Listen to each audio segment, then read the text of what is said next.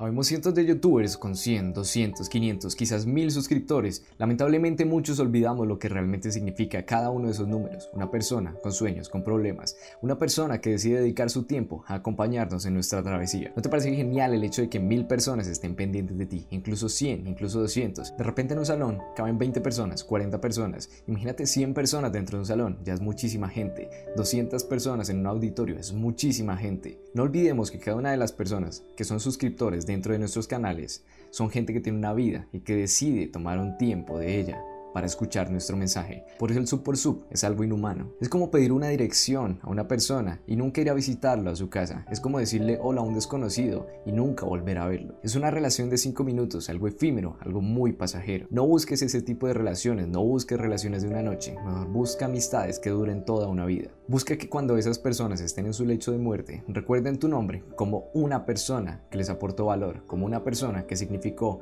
algo en sus vidas. En la vida real no forzamos a la gente a entrar en nuestra casa, no los obligamos a estar en un lugar donde no quieren. Normalmente los invitamos a un café, a un vaso de agua, a una plática profunda, y si ellos deciden quedarse, está bien, y si no, simplemente seguirán su camino. Entonces, ¿por qué tratamos de obligar a la gente a entrar en nuestra casa, a nuestro canal de YouTube? Cada video que subimos a las redes sociales tiene el poder de impactar vidas, tiene el poder de significar un antes y un después en cada una de las personas que nos mira cada día. El sub por sub es un contrato en el que ninguna de las dos partes está contento, porque sencillamente cada uno de ellos quiere obtener y ninguno quiere dar. No nos enfoquemos en dejar miles de comentarios que digan sub por sub, mejor enfoquémonos en plantar árboles que den frescura bajo su sombra, que la gente esté a gusto de estar con nosotros. Enfoquémonos en atraer a la gente con cosas que les gusten y no obligando a que les gusten las cosas que nosotros queremos. Crea experiencias, crea emociones, crea un mensaje que valga la pena ser escuchado y lo escucharemos todos.